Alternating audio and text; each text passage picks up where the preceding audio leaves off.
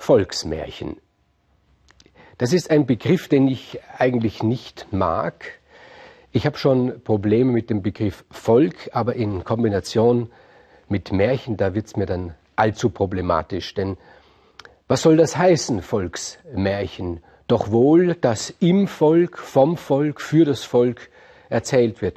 Wenn ich anstatt Volk ein wenig pathetisch weniger pathetisch sage die Leute, dann heißt das, dass die Leute sich gegenseitig Geschichten erzählen. Aber das haben wir ja vorher auch schon gewusst, da braucht man nicht so einen pathetischen Begriff dafür. Meist wird dieser Begriff Volksmärchen verwendet zur Abgrenzung gegenüber dem Kunstmärchen. Kunstmärchen heißt, dass ein Autor, ein Erzähler ein Märchen erfunden hat. Und solche gibt es ja sehr, sehr viele. Der berühmteste Märchenerzähler, der Märchen erfunden hat, ist wohl Hans Christian Andersen. Ganz bestimmt werden wir Gelegenheit haben, auch von ihm ein Märchen äh, zu erzählen. Die Brüder Grimm übrigens werden nicht zu den Kunstmärchenschöpfern gerechnet, was ein wenig ungerecht ist, wenn man sich anschaut, wie die Märchen entstanden sind. Denn die meisten Märchen der Grimms haben zwar einen Kern, der im Volk bei, von den Leuten äh, gesponnen worden ist, aber Sie haben doch sehr viel dazu erfunden, vor allen Dingen der Wilhelm Grimm. Ich möchte Ihnen heute ein Kunstmärchen erzählen, ein Märchen, das der große irische Dichter Oscar Wilde erfunden hat, das Märchen von der Nachtigall und der Rose. Da heißt es, ein Student, ein Student war verliebt und zwar über alle Maßen war er verliebt. Und wenn so ein Student verliebt ist, dann hält es ihn nicht in seiner Bude, dann hält es ihn nicht in der Stadt, dann muss er hinaus in die Natur, auf die Felder. Und nachdem dieser Student unglücklich verliebt war, hat er draußen, wo er geglaubt hat, es sei niemand da, keine Zeugen, hat er geweint und hat gejammert.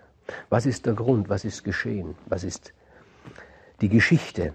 Nun, der Prinz hat einen Ball angesagt und der Student ist dazu eingeladen worden und seine Liebste ist auch zu diesem Ball eingeladen worden. Und sie hat ihm versprochen, wenn er ihr eine rote Rose schenkt, dann wird sie den ganzen Abend nur mit ihm, nur mit diesem armen Studenten tanzen. Rote Rose aber er findet keine rote Rose. Er hat keine rote Rose. Und an dieser Kleinigkeit soll die Liebe scheitern, sagt es sich. An dieser, dieser Banalität, also diese, eine rote Rose, was ist schon eine rote Rose? Und er jammert.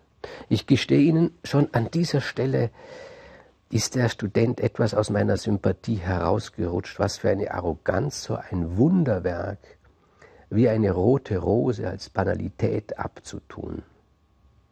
Wie gesagt, der Student glaubt, er sei ganz allein, niemand hört ihm zu, aber das ist nicht so. Er sitzt unter einer alten Steineiche und in dieser Steineiche hat eine Nachtigall ihr Nest gebaut und sie hört, wie er weint. Und das rührt ihr Herz zutiefst. Sie sagt sich nämlich Folgendes. Sie sagt, da habe ich ein Leben lang gesungen und alle haben mir bestätigt, ich habe die schönste Stimme der Welt. Und diese schönste Stimme, was hat sie gesungen? Ein Lob an die Liebe. So denkt die Nachtigall. Und ich habe bis jetzt immer geglaubt, denkt sie weiter, die Liebe, das, das sei eine reine Idee, etwas Abstraktes. Ja, unsere Nachtigall ist eine Philosophin. Ich habe schon nicht mehr daran geglaubt, ich könnte der Liebe wirklich begegnen. Aber jetzt, sagt sie sich, jetzt ist mein Leben erfüllt, weil ich sehe einen Menschen, der ganz erfüllt ist von der Liebe. So interpretiert sie das Weinen und das Jammern des Studenten. Nun treten in der Geschichte drei Realisten auf. Das ist einmal eine Eidechse, dann ein Schmetterling und ein Maßliebchen. Und die sagen, was, was hat er denn? Was heult er denn so? Was jammert er denn so jämmerlich? Die Nachtigall sagt, das ist die Liebe, das versteht ihr nicht. Ja, was soll denn das sein? Ja, sein, sein Herz ist ganz ausgefüllt mit Liebe, mit Liebe zu einem Mädchen Und sein Kummer besteht darin, dass er keine rote Rose hat. Das ist aber irgendwie hysterisch, sagt die Eidechse. Und der Schmetterling sagt etwas Ähnliches und das Maßliebchen auch. Aber die Nachtigall denkt sich, sie verstehen es nicht. Sie verstehen es einfach nicht. Sie können es nicht verstehen. Nur jemand wie ich, der die Liebe besingt, weiß, was der Schmerz der Liebe bedeutet.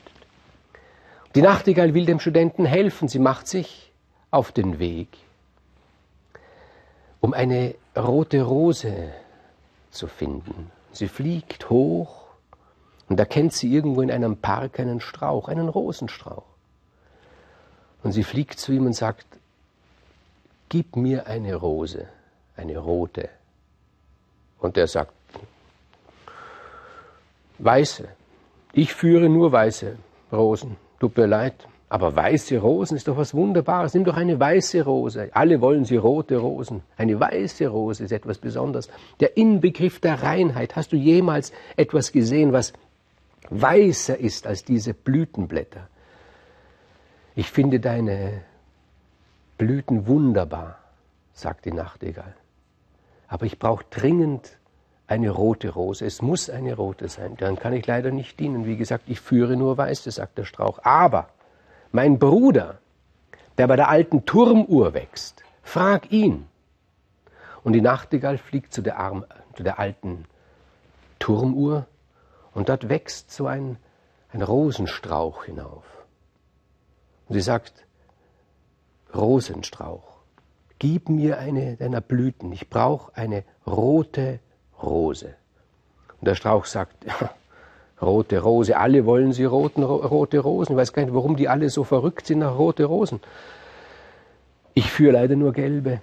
Aber schau doch mal diese gelbe Rose an, wie sie, wie sie leuchtet. Das ist die Farbe der Sonne. Das, willst du nicht diese gelbe und riech, wie sie duftet? Ich würde sie schon nehmen, sagt die Nachtigall. Ich finde deine gelben Rosen wunderbar, aber ich brauche eine rote. Ja, ich weiß eigentlich nur einen Strauch mit roten Rosen, sagt der Rosenbusch, der gelbe. Der wächst bei einem Studenten. Eben bei dem Studenten, von dem du mir erzählt hast, dort wächst der an der Hauswand hinauf. Geh und frag diesen Strauch. Die Nachtigall fliegt zu dem Zimmer des Studenten wo der Rosenstrauch hinaufwächst und fragt ihn, hast du nicht eine rote Rose für mich? Gib sie mir. Ha, sagt der Strauch, gerne, liebend gern will ich dir eine geben, aber schau mich doch an. Findest du eine einzige Blume an mir? Weißt du, es war ein harter Winter und diese, diese, diese Seite des Hauses ist den Stürmen ausgesetzt und dem Frost. Mir, ist, mir sind die, die Blüten, die, die Knospen sind mir verfroren. In die Heuer gibt es keine roten Rosen. Wenn du nächstes Jahr kommst, werde ich dir eine wunderbare reservieren. So lange kann ich nicht warten, sagt die Nachtigall. Dann wird der Student an der Liebe sterben. Ach, der, sagt der Rosenbusch. Letztes Jahr war ich voll mit wunderbaren Rosen. Glaubst du, dass der ein einziges Mal mich auch nur angeschaut hat?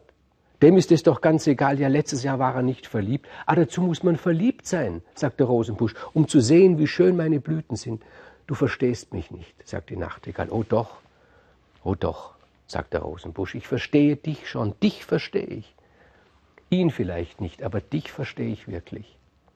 Und so sprechen die beiden und der Rosenbusch sagt zur Nachtigall, ich will es dir eigentlich nicht sagen, weil du so ein, ein wirklich liebes Wesen bist.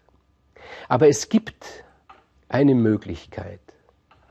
Es gibt eine Möglichkeit dass mir doch noch wenigstens eine Rose wächst, aber gefährlich, eigentlich tödlich. Sag sie mir, diese Möglichkeit, sagt die Nachtigall. Ja, sagt der Rosenbusch. Aus Blut, aus dem Blut eines liebenden Wesens heraus kann mir eine Blüte wachsen. Was kann ich tun? fragt die Nachtigall. Kleine Nachtigall, sagt der Rosenbusch. Siehst du meine Dornen, wie mörderisch groß die sind? Wenn du deine Brust gegen eine solche Dorne drückst und dabei singst und das Blut aus deinem Herzen fließt, dann wird aus diesem Blut eine rote Rose wachsen. Das will ich tun, sagt die kleine Nachtigall. Und der Rosenbusch, der wird traurig, weil er ja eine große Freude an dieser Nachtigall hat. Und die Nachtigall fliegt zurück zu ihrer Steineiche und dort sitzt immer noch der Student und jammert. Und sie erzählt es dem Student mit den wunderbarsten Klängen, mit der wunderbarsten Musik, erzählt sie ihm das. Aber er versteht sie nicht. Er hört die Nachtigall singen und denkt sie, hm, zugegeben, die hat Stil, das muss man sagen, wunderschön. Nur schade, die weiß das selber nicht. Die, die pfeift da so ein wunderschönes Lied, hat keine Ahnung, alles nutzlos. Alles nutzlos, der Verschwendung, denkt er sich. Die Nachtigall sieht ja nicht, was er denkt. Und dann, in der Nacht, fliegt sie zu diesem Rosenbusch und sie drückt ihre kleine Brust gegen diesen Dorn und singt dabei mit ihrer lauten, wunderbaren Stimme. Der Student, der im Bett liegt und schläft, der, der windet sich sein Kopfkissen um die Ohren, weil er sich denkt, allzu viel des Schönen verdirbt mir den Schlaf. Und sie singt und singt. Und der Rosenbusch sagt, kleine Nachtigall, drück deine Brust fester gegen den Dorn, fester. Und die arme kleine Nachtigall drückt ihre Brust fester gegen diesen Dorn.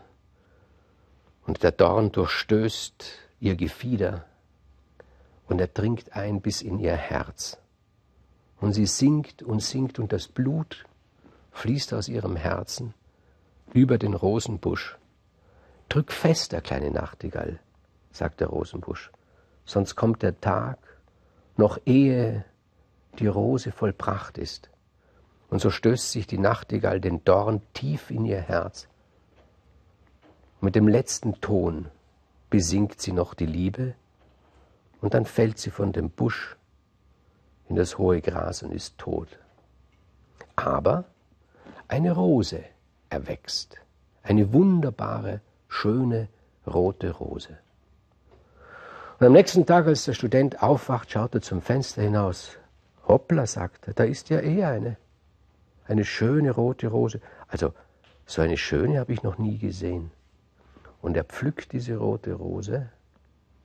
Und dann geht er zu seiner Liebsten und sagt, hier, schau, dein Versprechen. Hier mein Versprechen. Eine rote Rose.